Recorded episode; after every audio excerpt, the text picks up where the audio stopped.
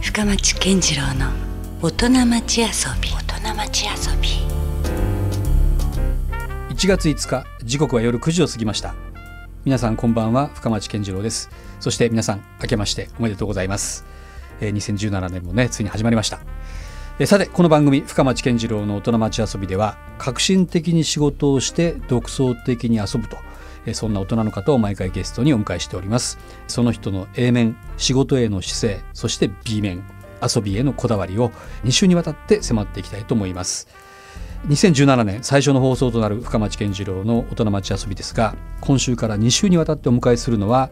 石川せりさんですこの番組の前に放送されているトランジットレディオ木曜日のミュージックバーララルーから、えー大人町遊びに遊びに来てくださるということですね大体あのこの番組のタイトルコールなどもお願いしてますし私個人的にもねせりさんとは非常にこうプライベートでも仲良くお付き合いさせていただいておりますでも逆に言うとその時にはなかなかね聞けないような話などをですね今回石川せりヒストリーといった感じでいろいろ紐解いていきたいと思いますのでどうぞ最後までお付き合いください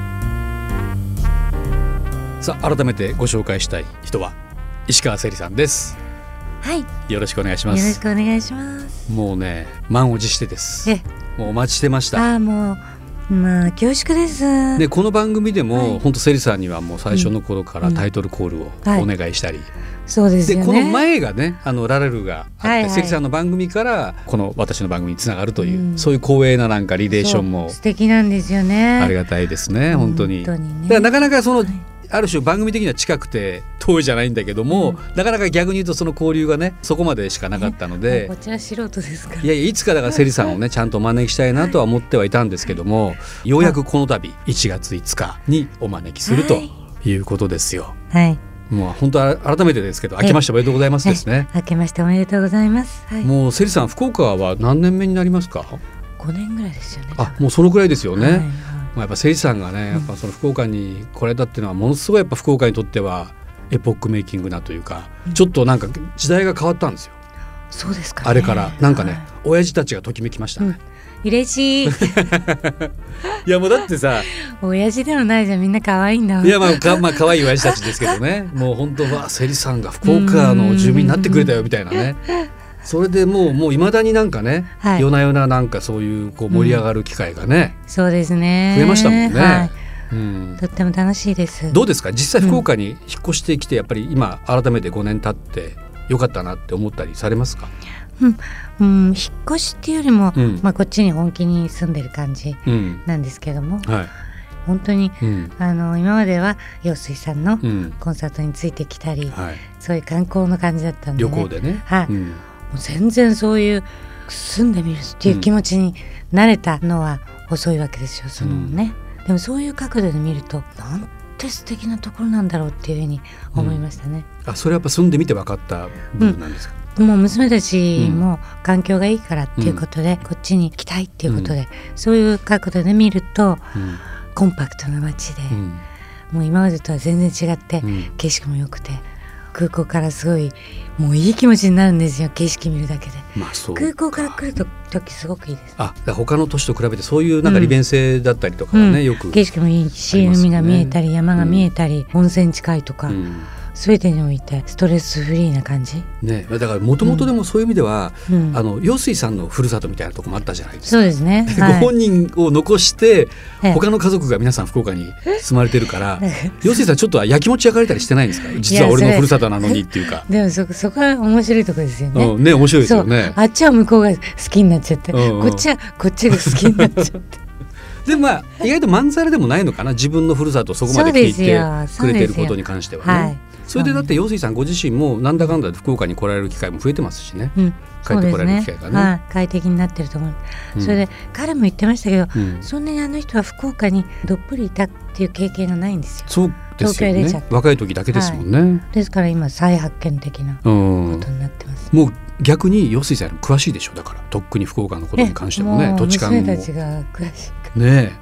うん、その辺がまたちょっと面白いといえば面白いですよね。ら、そうそうですねねまあ、そんなねもう本当もう今となっては皆さんもよくご存知のだから、うん井上ファミリーが福岡に来られてるということになってきてるわけですけどはいも、はい改めてねそえのえせいさんと僕もあのプライベートでお付き合いさせてもらってるんですけどもなかなかほらそういうところでは話したことがないようなええ聞けないようなことをね、うん逆にこの番組を通して、もうねまあいろいろお伺いできればなと思こってのます。番組格好がいいですから、ね、いやいやいやほら、うんセリさんのなんかそういうこうヒストリーみたいなのって僕うんうん知ってるようでやっぱ知らないから、はいそのあたりをね今日はちょっと嬉しいと思掘いります下げてみてはよいろしいですか、大丈夫です、まあ、あの無理がないね、まあ、言えない話は言え ないはい話として全然はいはい大丈夫なんで、うんはいでセリさんは、まあ、歌手としてもそういう著名なんですけども、その子供の頃にやっぱりそのなんかきっかけはあったんですかその音楽と出会うとか好きになるようなきっうんかけやっぱり不思議なそのあのなんかアリンコを見ててね、庭の、うんうん私も地球の上ではアリンコなのねとかうん思ったりしてさ、うんそれでだからこう目立つ仕事をしたりうん自分が生きてたっていうことを何かやりたいと、うんはいそんな風にちっちゃい時に思った、うーんアリを見て、そう、うん 私はこの一匹にはなりたくないぞともうちょっとなんか私も一匹なんだけど、一匹なんだけどちょねっと派手に暮らして派手にやってみたいなとそういう覚えが出たわけですかそうそうそうそううんでもほらそれっていろんなやり方があるじゃないですか、うんうん別に音楽に限らずね、うんうんいろんな出方があると思うんですけどそうなんですよあえてそこで音楽を、うん、女優にもなりたかったし、うんということはあのバーバラ・ストライサンドを見ちゃったりするとあはい、ファニーガールね映画で、そううんミュージカルっていいなとか思うようになってうんそれはもうまだまだあれですか、うんちっちゃな子供のいえいえもう結構大きくなって大きくなってサウンドミュージックとかはい中学かな、まあ小名作が結構いろいろありますよもうどんあどの時代はねんそういう刺激を受けた世代ハリウッドでもかなりたくささんのミュージカルジン・ケリーだったりフレッド・アステアとか、うんそうですよね名作がいっぱいね、はい、ありますもんうねん、そうですねそんな感じでですか、自分の歌声がいけるんじゃないかというふうに思うようになったりしてね、うん分析してある時にやっぱりその気がつくわけですあ私結構歌えるんじゃなそいかっうてそうなんですよね、うんうんでじゃあ私が行ってた学校が、うん毎日毎日歌を歌う学校で、おーそれがねうんこのすすごく良かったんですよかなりその芸術的な教育に力を入れてる、そうですね学校だったんですかはいはい音楽の先生がすごくて、なるほどでそれででもそういう、まあ、音楽が好きな人ってうんたくさんいるんですけども、ええええそこからでもいわゆるあの時代にデビューできる人っていうのはうんやっぱり限られてたしうんセリさんの青春時代というのはやっぱデビューするっていうことはね相当僕の中では特別だったような気がするんですよ。うん、そのまあ、あるプロフェッショナル人にまあ見出されで、て、うんデビューできるっていうのはもうかなり一部の限られうた、ん、そうね、どうだったんですかセリさんのそのデビューのきっかけという意味では。うん、私はあの一貫の教育の玉川っていうところに行っててね玉川学園で、であの芸術面もすごく、うんそして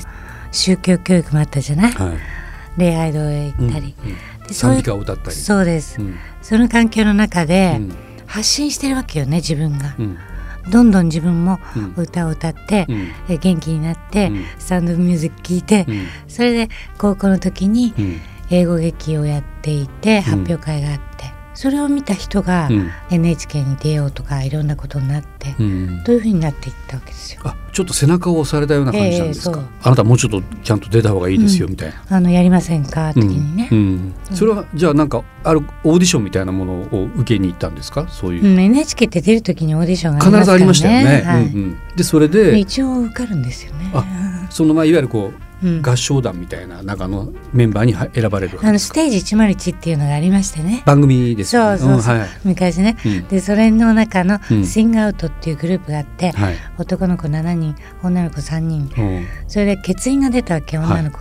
でそれになってもらいたいとか、うんそういうアプローチもあったんですねうーんでもそれはでも願ったり叶ったりというかもう本当に生産としてみしてみればやりたい、うんやりたい感じでしたねやっぱええいよいよそのステージに立って、うんよりなんて言うんですか、うんこう面白さっていうかそうですあこれがいろん自なこ分の世と界をあの始められるんだなっていううんこと、うんそれから、まあ、あの当時っていうのはモデルになりませんかとかそういうのもいっぱいあったんですよセね。リさんはでも多分なんかいえいえいえ若い時はもう引く手あまただったんでしょうね。でもそのいろんなものが混沌とこう、うんそう誘いとかいろいろある中で、うん、そうやってスイングアウトっていう泉拓と中村八大が作っあたーまたす涙をごい。越はえいてとかさ、はい。ね、うんなんか優等生っぽいところに入っていやいやでも、まあ、まさにそれからこう昭和の歌謡が生まれていくような場ですよね。はい は結構それ長く在籍してたんですかそのい、1年2年はやってたのかなよくわからない、うんそれと同時に、うんそのスイングアウトが持ってた文化放送のラジオ番組で、うん当時のモンキーズの「デイズイン・ビリーバー」とかはいいろいろああいうのを歌う機会があったんですよ、うんソロで。なんか実験的にいろんなことしてたんあですよだからその「シング・アウト」は合唱団だけどもそこからちょっとピックアップされてそういろいろこうちょっとこれ歌ってみないかとかそうそうそうそういう機会が与えられるわけですあかそうなんですそれであ楽しいなと思ってそれで、まあ、いよいよその8月の濡れた砂につながっていくわけですか。それがねまたうん NHK の脚本家からのチャンスが来たわけですようんやってみませんか今ね映画はもう完成してるのにこの歌手が決まらないって言ってさあそんなこともやっぱあったんですね。そうそううんうんそれが藤田俊也監督のはい8月の濡れた砂まあ、未だに残る名作の人、うん一本ではありますよね。でそこのじゃあ主題歌をそうです歌いませんかそうそれでまああの作曲家のところに行ってこの歌合わせして、うんそしたらもうその場で決まって、うんこういう歌い方でお願いするとか言ってね、うんですぐレコーディングね、ええまあ、23日後にね、うんもうじゃあその何かデビューする心構えも持てないままにうんっていうか、もうトントントントンとこそうなんですよね話があ進んでいた感じですか、それがデビューですよね言ってみればうんチャンスでレコードデビューとまいうか、あそうソロデビュー、うんそれも今まではスイングアウトでしたから、うんソロになったわけですよ、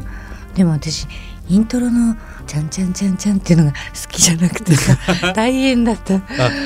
あそういやかやっぱそんな与えられるものだからそそうれありますよねその時そうねそうそうんんえー、えー、とか言ってこれ歌うのみたいなそうまああの歌は素敵だったかいらやね歌自体はもう今でもなイんか、ントロがええー、とか思ったんですけどねでももう時間がねもうもう映画ができてて、うんこれ入れるしかないってはいなんかうんでもなんか今聞くとすごく味がありませんなんかそうねの時はもしかしたらねそうそうそうそうなんとなくこう、うん、気に入らなかったかもしれないけどあの樋口康夫はいはいがね、まあ名プロデューサーですよ。うん彼の感性にもない、うんであ彼の感性にないっていうのは、はい私の感性にもないわけですよああなるほど。そこでね、はいもう、うんキャーとか思ったんですだああなるほど。あでも井口からさん最初は B うん面にしてたの、そうなんですか。あもともと B 面だったんです、ね。そうなのよ、えーなんでじゃあそれが勝手にもうヒットし始めたんですかじゃあそうです世間そうですだからもう自然にね、ん B とか A とか言ってる場合じゃなくで。うん、へ8月がメインになってえ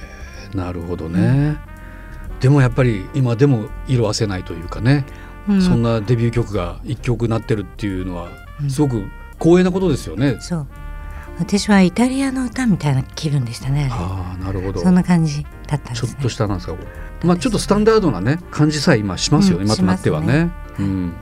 まあ、セリさんはだから、それからたくさんのこう名曲をね、残すわけですけどありがも。たいことにねいやいや、やっぱ、その、ええもう本当ね、あのも、う一生懸命やりましたみたいないや、もうね、やっぱ、そのセリさんのやっぱ歌声って、すごいんですよ。まあ、これはもちろん、その天性なところもね、はいもちろんあるんでしょうけどそうもで。すねなんか、あの、澄んだ声っていうんですか、うんいそうでいないですようね。ん、あの、セリさんのああいう歌声を持ってるシンガーって。私はだから、うん、イタリアンポップス的な感じが、わかるでも、うん、自分にあるんじゃないかなって思ったんですうよね、ん、なんかねその癖がないんだけどうも、ん非常にこう歌声でちゃんとしっかりそのアイデンティティというかその個性をね、うん出せる人うん僕はすごい数少ない人人だと思いますよあ。りがとうございますよくその歌い方とかでね、はいあのその人らしさを出す人っているんですけど、うんセリさんはね僕すごい逆にいい,、いいなと思うのは、うんすごいストレートなんですよ歌が。うんだから逆に言葉とかメロディーがねズバッてこう響いてくるはい歌い方をされてらっしゃるから、はい、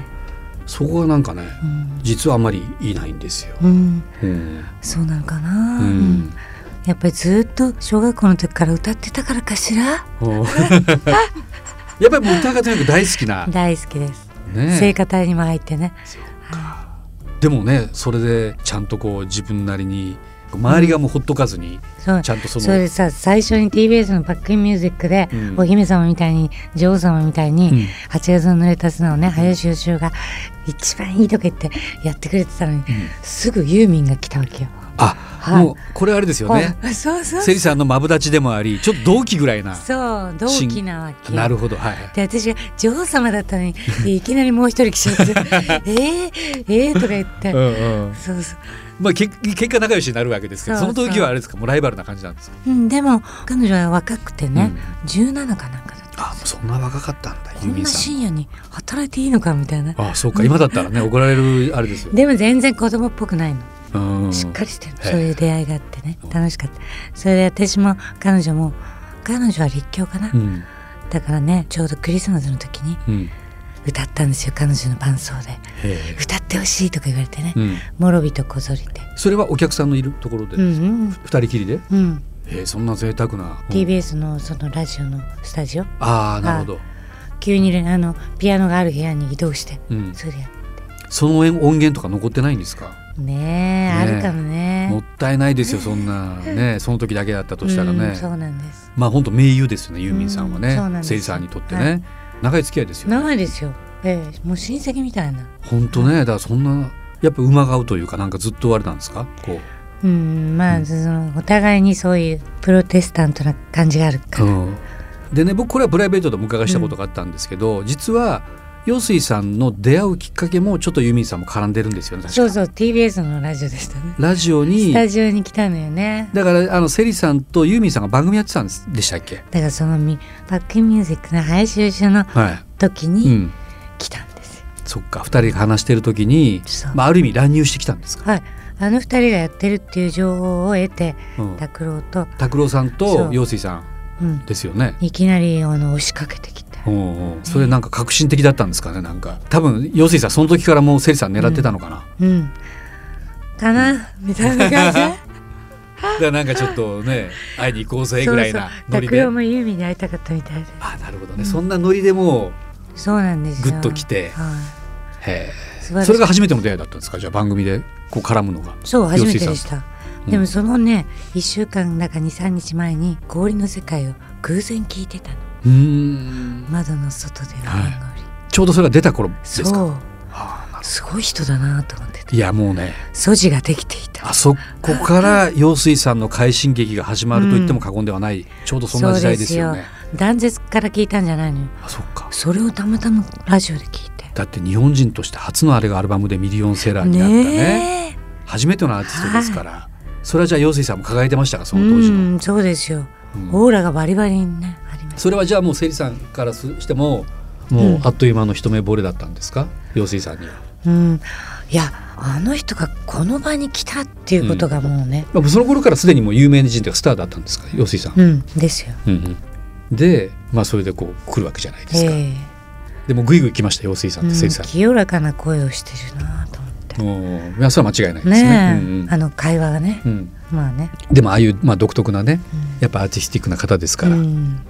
でもあれですよねそういう意味ではお互いアーティストじゃないですか、そこでね意外とこう惹かれ合うのも分かるんだけども意外となんかね短命で終わるカップルも多いですけどねですよねでももうねなんだかんだ言ってね、うん井上ファミリーはもう3人の子宝にも恵まれまそうしですてよもうお孫さんまでうん今やね、いやるっぐぱらいり私は尊敬してますからねあそうなんですね、やっぱそれはもう同じアーティストとして、えそうですよ、うんそこの陰に私がいるという、まあ、そこの、まあ、はい前前提があるんですね、ええでも逆に言うとあれでしょ陽水さんもそのセリさんのそういうアーティストの部分においては一目置いてるというかそもそもだって曲を作ったって話も聞いてますよ僕そうそうセリさんをそう口説くためにねそう陽水さんが、はいうん、これいいのかなこんなどんどん暴露話じゃないけど、ええうんうんまあそれでちょっとあれですよあのできた生まれた曲が「ダンスはうまく踊れそうなないんでというすよおちょくってるなと思いま したよ私はダンスがうまいんだけどみたい」なああれってそうでそういう相手に対しての歌でしたっけ自分がっていうことじゃなかったでしたっけだって私に対してああいうタイトル来たからねあそっかでも私たちはそこでデートしたんですうよ、んディスコでねうん、六本木うの、ん、なるほど当時一番すごかったところであなるほど、うんねうん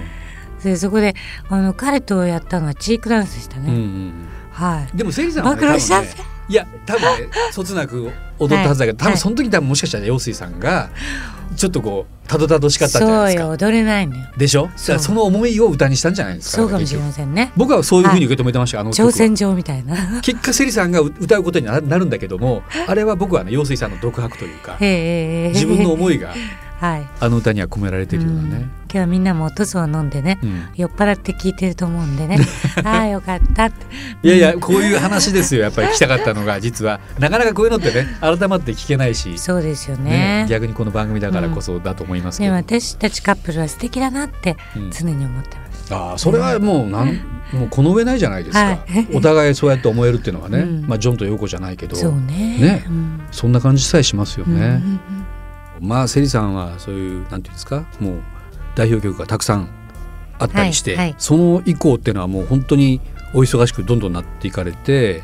うんうんどうだったんですかこうもうアーティストとしての活動っていうのはかなり多忙を極めるというか忙しい時期って結構あったでしょなりましたね、うんうんあのバッチリコンサートにもねう。ね、行きましたしねあの、うん仙台とかいろんなところ、全国ツアーもやり、はい、はいでアルバムももうね15枚ぐらいはオリオリジナルアルそバムうだけでなんもですよあったりするでしょう。もうそれが面白いんですよね、うんあのちょっと休憩もいろいろしたりして、うんマイペースでやってたんですけどうね、ん81年1981年ぐらいから、うん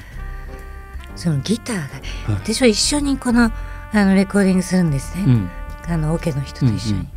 それで私が歌ってテンポを見てうんやってると、大村健二っうんギタリストギタリストですね。てもう心を奪われちゃったのねえー、大村さんのギター。そう彼は歌ってるって思って、うんでなんか会話してるみたいに、うんそれから、うんあのボンボンとうん一緒にうん彼をプロデューサーにしたりいろんなことをして、うん。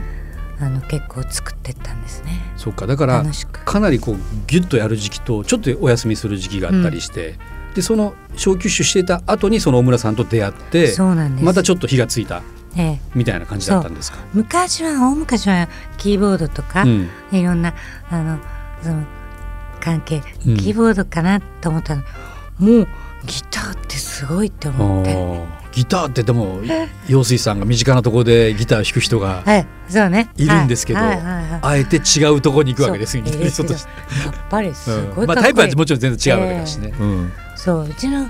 旦那さんのあのギターはどっちかっていうとアコースティックを聴いたりしたじゃない。はいうんまあ、しかもその歌ありきなギターっていう感じはすごくやっぱり陽水さんの場合しますもんね、うんうんそうそうそう大村さんはどちらかというとこう、まあ、いわゆるギタリストですよね。ねえかっこよかったんですうんよ。うんなるほどフレーズが。うんわあでもそういうところにでも耳がポンってセリさんが行くところがまたねうんちょっとまあ普通のシンガーと違ってかなりやっぱミュージシャン、そうよね。っていうとこですセッよねションしてる感じ。うんうんだから本当にいろんな可能性がう生んまれてきちゃってねう。んよかった。うんでもね一つね言うとね、うんあのアコースティックギターって言うとねううんちの、えーまだ結婚する前にね、歌ってくれたんですよ。うんあ何をアカペラギターではい白い船。あーはいね井上陽水さんうが、んうんえうん私だけ観客でそれはちょっと贅沢というか、彼の家でうんえー、えー、ってなんてうまい人なんだろうと思そってれはもうお付き合いされていた時ですかそなるほどそうんもうそれプロポーズですねあるう、意味、いういん、よあねれが一番いい思い出ですすごいねそれはだってね、ええ誰もがそれをできるわけじゃないですよ、陽水さんの歌を一人そだうけで一人独じゃない占でですきよるというのはねなんかいいのかなって感じでいやいやそれはいいセリさんだったら全然白い許せ船ですよ、うわうん、皆さん聞いてね白い船それちょっと改めてそういうことを聞いてもう一回聞いてみたいですよね、うん、うんねすごい詩だしねそれはもうあこれはもうやられたなとうんもう落ちたっていう感じですか、もうな 何よりもまあ傘がないがいいっていう人もいっぱいいますしね、うんだけどこれすごいことだなとう思いんましたね。さっきちょっとあのちらっとうん断絶の話も出ましたけど、ええ実は僕ね、断絶はもう本当子供の時にものすごい思い出があって、うんあのシングルは持ってたんですよ。えで確かね B 面が「人生が二度あれば」とかって結構またそれはそれでえねそれも深いいいよね。歌が入ってるんですけど、はでもその断絶が僕大好きで当時ねラジカセに、まあ、カセットテープにその曲を、まあ、自分で買ったレコードですけど録音して、それをね自分の家の屋根裏にラジカセとともに持って行ってで屋根の上でものすごいでかい音で聴いてました。あー歌ったりしないで。そうそう聞いやてもういや歌歌歌いましたからであれがね結構ね当時ちょっとマニアックな話をすると、えフェイザーっていうエフェクトがかかってるんですよね、へーちょっとこうぐるっと回っていくような特殊なえ確か効に果がそう入っていて、なのかもねうんあれがね子供心の中なんかねこの効果音なんだろうとかって思って、うんうんうんうんよりまたそれがなんかやっねぱりはい。そうそうすいませんちょっとなんか陽水さんの話なんですけど、へえそういうことをちょっと最近思い出しましたそうななんんかですようんはい。で、まあデザイン横道にずれますけどね。うんうん私初めてそのうん彼のその断絶をう国ん際フォーラムで聞いたときうにんね、この国際フォーラムの A, A だったっけ一番大きい。うんうんここであの歌が聴けるなんてってすごい感動したんですよ、えーそれってなんかファンの気持ちですよそうねよファンだしうん彼を私はアシストしてるっていう、うんうんうんもう彼に惚れ込んでるわけですから、もうファン代表みたいな。そうんんまあ、そういう意味じゃ知り尽くしてますようね。んえやっぱソ連の範囲よりはそうねよっぽどねそうなんだけどクールにも見てるの、そっか、うんうんただ連れ合いとかそういうんじゃなくうんアーティストとしての彼を見てるわけですよ、うんそこのやっぱリスペクトがあるのがね、うんなんかそうそうそうすごいねそうですいいですよね。うん、いやあのつい先日もね、うんセリさんにお招きいただいて陽水さんのね里帰りのあの、サンパレスのはライいブをはい拝見させていただきましたけども、まさかのセリさんもオンステージはい出てこられました もんね。もうあれも満を持してですいねや本当にだから本当そうなんですよ。何回も今までチャンスあったはずなんですよね。そうそうそうもう四五年経ってるわけですからね。そうそうそれまでに何回も福岡で、うんあの陽水さん公演されてるからいつかいつかとは思ってましたけど、うん今回でしたね。そううんそれもいきなり私がねうん今日今日だなって思っちゃったんですよ、あもうそれはなんかあ今もう今日出なきゃっていう。そううん今日だって思ったうんそれでもすごいですよね。生産者そうそう思ったら思ったら出れるのがすごいですよそね。うそうそれでそのアンコールで彼彼うがんこう引っ込んできてうん「私は今日出るから」って言ったらうん「そうだね」ってこのこおーの会話っていうのはますたねごい。何このミラクルっていねう本当ねそんなもうまさにリアルタイムでそうあったんです事前の打ち合わせもなく、んそしたらもうほら個人案とかみんなバンドのミュージシャンもうん「そうです」とか言ってうんそれじゃ夢の中へ」っていうわけよそうそう「そセリさんアンコール2曲目です」とか言われてう、さうんうんいやもうなんかねもうほぼだからそうなんだろうな打ち合わせなかったんだろうなっていうぐらいセッション感満載でした よ、ね、ああいうのが面白いどこで誰が歌うかとかも半と決まってないそ感うじでし決たまもってんね、ないのようんうんこれぞあれなのよねねで最後はもうセリさん踊ってましたからはい あれがもうなんかねあこれもう福岡でしか見れないだなと思ったらワクワクしてよかったですねなんかそういうもう、うんまた改めてでもほらセリさんって今回その福岡にその初めてのことが結構あって、まあ、陽水さんのステージに立つということもありましたけど、もう忘れてならないのがあれですよ、うんディナーショーですよ西鉄グランドホテルで。もうあれもね私が本当調子悪かったらきっと飛んできてくれたんだと思いますああそっか、いや本当ねその可能性もなんかあるのかなうっんてちょっと思ったりはしてたんですけど、まあでもね今回はそのセリさんがそのディナーショー福岡だけではいやられるということで、うんゲストにはねねあのまたこれまたセリさんと仲のいい方が、もう見直しちゃいましたね南吉高君、南吉高さんがまたね本ね当にダンディーな、ねもう南さんも深いからうん古いしね、いや僕ねそれで南さんのうん作曲したセリさんに曲を書き下ろした「ええミッドナイト・ラブ・コール」っていうね、大好きな曲をあ聴けるなと思ってたら南さんが歌ってましたね。そうなの もうねうん本当にね一緒にね、うんアンコールで彼と歌ってもよかったんですけどうね、んあのそれちょっとできなかったんですねいやでもね本当にもう福岡だけでしかあのされてないから、うんもう本当スペシャルな方来られてましたよね。そう南さんがもう夫のようにさ、うんい私の解説してくれたじゃなやい本当に、うん、本当にいい人だないと思っやていやセリさんのことを本当愛してるんだな私とって思いま何人した夫よ。がいるのかなっていや本当周りにねどれいいだけ話いい話どれだけもうしもべたちが いるんだろうっていうねそんな感じしますよ愛されてますよねだからね。はいあのまあセリさんのお友達で、はいまあ福岡でしかやってないから、ええ中園美穂さんっていうええね、ええええまあ著名な脚本家の方まで来られてたりとそうかなんですお客さんも贅沢でしたね。もうね飛んできてくださってうんもうねうんあの彼女も大好きなんですよね、うんあの魔力があるっていうか素敵な人だよねそれはもうあのセリさんも好きなんでしょだからセリさんのこともええだってわざわざ来るわぐらいだからもうねそうそうあれです私たちいや本当そんな感じしますね、もう脚本家でうんドクター X それからうん何売でれっすか、子ですよ好きだかにらなセリさんに会いに来る人がまた結構福岡にねええちょいちょい来られますそようねなんロバート・キャンベルさんもそうであす、ね、そうかロバート・キキャンベルさんもね、数学者のあのほら番組も結構セリさんやられてるじゃないですか今となっえてえは、ええもうラブ FM でもねララルーもあるしちょうどこの番前枠ですけども、はいはいはいあと滝さんとの番組ねこの前実は先日僕もはいゲストで出やさっせていとただきましたやっと いやいやあ敷居が高くてねとんでもないですよなんかお深町さんは互ねいなんか行き来しててなんかねうちわだけで何やってるんだって思われがちなんだけども全然だから話は違いますもんねもうね今日は僕があセリさんの話をたっぷりお伺いする番もうねこう組いうことの方が緊張感がありますよね本当ですかそうですよいやいやいやねそうですでも改めてでも本当こうやってお話ができるのも嬉しい素な敵ですよね緊張してできるってことがねあ一番素敵なことですもようバード私ですよ緊や張っするとぱりいいええいえ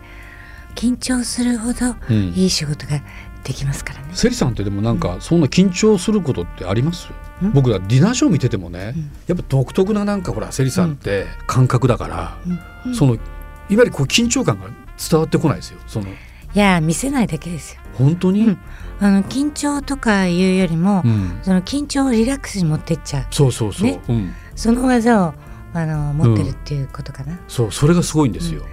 なんか皆さんね普通だからそうならないように、ある程度こうセットリストとかね、ここで MC チャンスがとかって、うんうん結構ガチガチに決めてうん臨む人が結構多いんですよ、はいでもせいさんはねかなりフリースタイルですよね、ええあんま決まってないでしょそうねね、おおよそもちろん今日あのディナーショーでも歌う曲ぐらいは決まってるとは思うんだけどうんも、うんうんうんでもいつどこでねうんどういう喋りをするとかそんなの絶対決まってなさまあ、そうでボす、ブ・ディランみたいに そうそうそんな感じですよだからそのなんかねあの感じがねすごいいいなと思って、うんうんだってライブって本当はそうあるべきじゃないですか、そうね、もうガチガチに決まったものをしっかりね、うん、あの見せられるよりは、あれ講義じゃないんだけどそうさ次どうなるんだろうとか、そういうのが結構ドキドキするし、ええでもせりさん自身がそれを楽しんでる感じがねうんすごいしたんであこのやっぱスタイルは絶対いいなと思ってだからなんかもったいないですせいさんがあんまりなんかねステージに立つ機会がえここに来てね、うんあんまりこ今年はうやるんでしょやります今年山勢もやろうって言ってましたからだからそういうなんかまだ楽しいことをしないとね地元のミュージシャンとの交流もね、はいぼちぼち始まってきてるので、だからあんまそうですあんまり大冗談に構えてね、うんそのディナーショーとか大舞台っていうことじゃなくてもそうですよ、ちょっとしたなんかね、うん、ちっちゃなライブハウスとかでもいいじゃないですかいいと思いますそこでもうなんか突然なんか、せいさんが思い立ってね歌ってたみたいそなうねいろんなことができると思います、可能性がねねで私たちリンゴスターも見たでしょそうですよリンゴスターもうそれから発見がいっぱいあるじゃないありますねねブライアン・フェリーなんかもね、はい自分が2000うん何年のその赤坂アクトシアターでうんやるっていう本番の1週間ぐらい前に見に行ったんですうよ、んプリンスとね、うんブライアン・フェリうー、んそうするといいものを感じ取って、はい自分も大きくなってそれを還元できるわけよステージから、うんうんお客さんにうんだからどこにそういうものが転がってるかわかりませんよ、うん映画を見たりね、そうねだからそうなんですよ油断できないですよねそうそうそうだから本当ズバッとこうどっかでね、うん、その人の人生を変えるかもしれないよううなんことが音楽や映画にはそうなんであすっよたりしますよね。そうそううんピリピリっときくるようなものがねね、それって別に何かそれを予期してない時でも来ますもんうんね。そうなんです、ううんん、ある時突然ね、刑事みたいにねドーンとそうなんですピカッとこうみんなみんなが同じところで感動するわけじゃなくてじゃない。いいと思うんです、うんうんうんそうですよね。あのセリさんって常に僕ピュアだなって実は拝見してて思ってるんですよね。でそれってなんかほらある程度年を重ねてしまうと、うんうんなんか変なこういろんな自分なりの常識だったりとか、ええそのついついこうなんかこう年齢を意識してしまったりとうんかあるんだけども、セリさんは全くそれがなくてそうね逆流かななんつっいてや本当だからもう本当ねもういいのかなと思って僕がこうこんなもうライブハウスのなんかうんもうギチギチしたようなところにね、お声掛けしても割と去ってこう来てくれたりするじゃないですそうかなんですよ意外とそこのなんか抵抗がないですよね、うんフットワーク軽いし、そうなんですうん、そうレーザーでいろいろなことをピリピリしたりすることもあるじゃない、うんうんうんねアンチエイジング はいはねいでもそればかりじゃないんですいよやもう全然そうじゃないところだ、そうじゃないところでね、うん刺激っていっぱいあるからね、うんそう電気ショックみたいなあ確かにねでもむしろセリさんはそっちの方が多いような気がするそう、うんそっちの方があの素敵だと思いまねす、、日頃そういう場に常に自分を置いてるから、うんなんかずっといつまでもね若い、若々しい、ね多分変わらないでしょう遊ねびだから心ね、うんいやいやもうだからそうそうでいすうねとこもはい非常に含めて尊敬してます、はい僕は。えもうせいさんの背中をありが僕とうはございまちょっと追っかけて。もう深町さんがいてくださったおかげでねいやいやだから本当ね私たち嬉しいんですよ本当。にそうセリさんみたいな先輩がいるとね、ええあええ全然まだまだ自分もそういうとこに向かっていいんだっていうね、そう勇気も与えられるので、そうですよねますますだからそこはもう突破口を開いてす 進んでいってほしいなと思いますよ。ありがとうございます さあ、まあ、新年第1弾のはいですね、大人町遊びのゲストはもうスペシャルゲストということありがでとう石川せりさんにお越しいただきました光栄でございますいやいやこちらこそです、はいもうあのせりさんのピュアなねそのビリビリビリというねはいところの、まあ、いわゆるこう秘密はいを今度は来週ねまたさらに掘り下げて紐解きたいと思ってますはい来週はよりなんかねそえのえせりさんの、まあ、内面といいますか、うんプライベートな部分とかはいそういうところ、まあ、今週も十分ね、はい話していただいたんですけどもさらに掘り下げていきたいと思ってますので、はいよろしくお願いしますお願いしますはいありがとうございましたどうもありがとうございました